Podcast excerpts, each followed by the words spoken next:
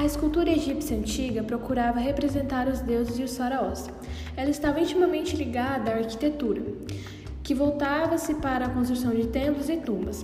As paredes desses lugares eram revestidas com gesso e entalhadas.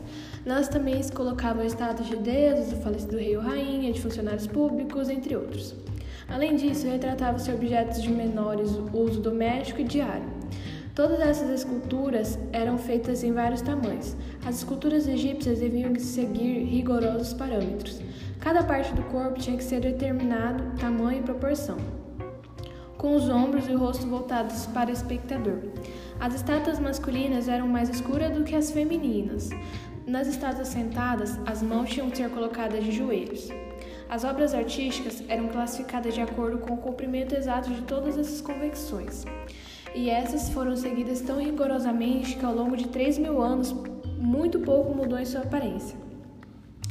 Outra característica é que os escultores egípcios não podiam colocar seus nomes nas obras, de forma que hoje não se tem ideia de quem os fez. As grandes esculturas eram geralmente esculpidas em arenito, as pequenas e médias em madeira pintada, calcário, cerâmica e etc.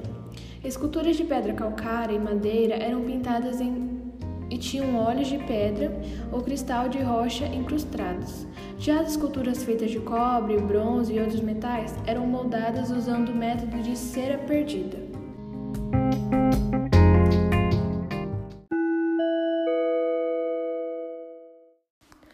O busto de Nefertiti. Nefertiti nasceu no ano de 1380 a.C., famosa rainha do Egito Antigo. Foi esposa de Amenhotep IV. Seu nome já pronunciava sua beleza.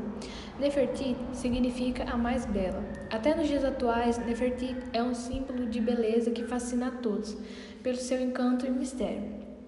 Sabe-se muito pouco sobre a sua vida, porém sabemos que quando terminou o reinado de Akhenaton, Nefertiti sumiu misteriosamente, havendo poucas imagens e documentos que retratavam esse período da sua vida, no começo do século XX. Em 1912, os alemães encontraram no Egito uma escultura que foi identificada como o busto de Nefertiti, obra que tornou-se a principal referência estética da beleza feminina e da austeridade que marcou o período do Egito Antigo. Assim como muitas obras que originalmente pertencem ao Egito, essa obra está localizada no Museu de Berlim, na Alemanha.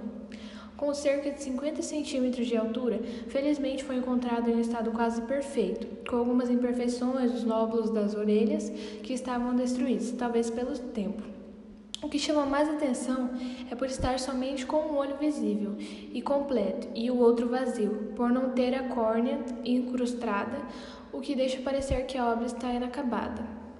Foi trabalhado em várias etapas sobre uma base de pedra calcária coberta por capas de estuque, de diferentes espessuras e tem fissuras nos ombros, na zona inferior e na parte traseira da coroa. A imagem do busto é alongada, o rosto é muito simétrico, com maçãs proeminentes e nariz perfeito. A pele é delicada e morena, sem marcas de expressão ou rugas. Olhos bem marcados e delineados com maquiagem escura. Boca suave no tom da pele. Na cabeça, aparentemente raspada.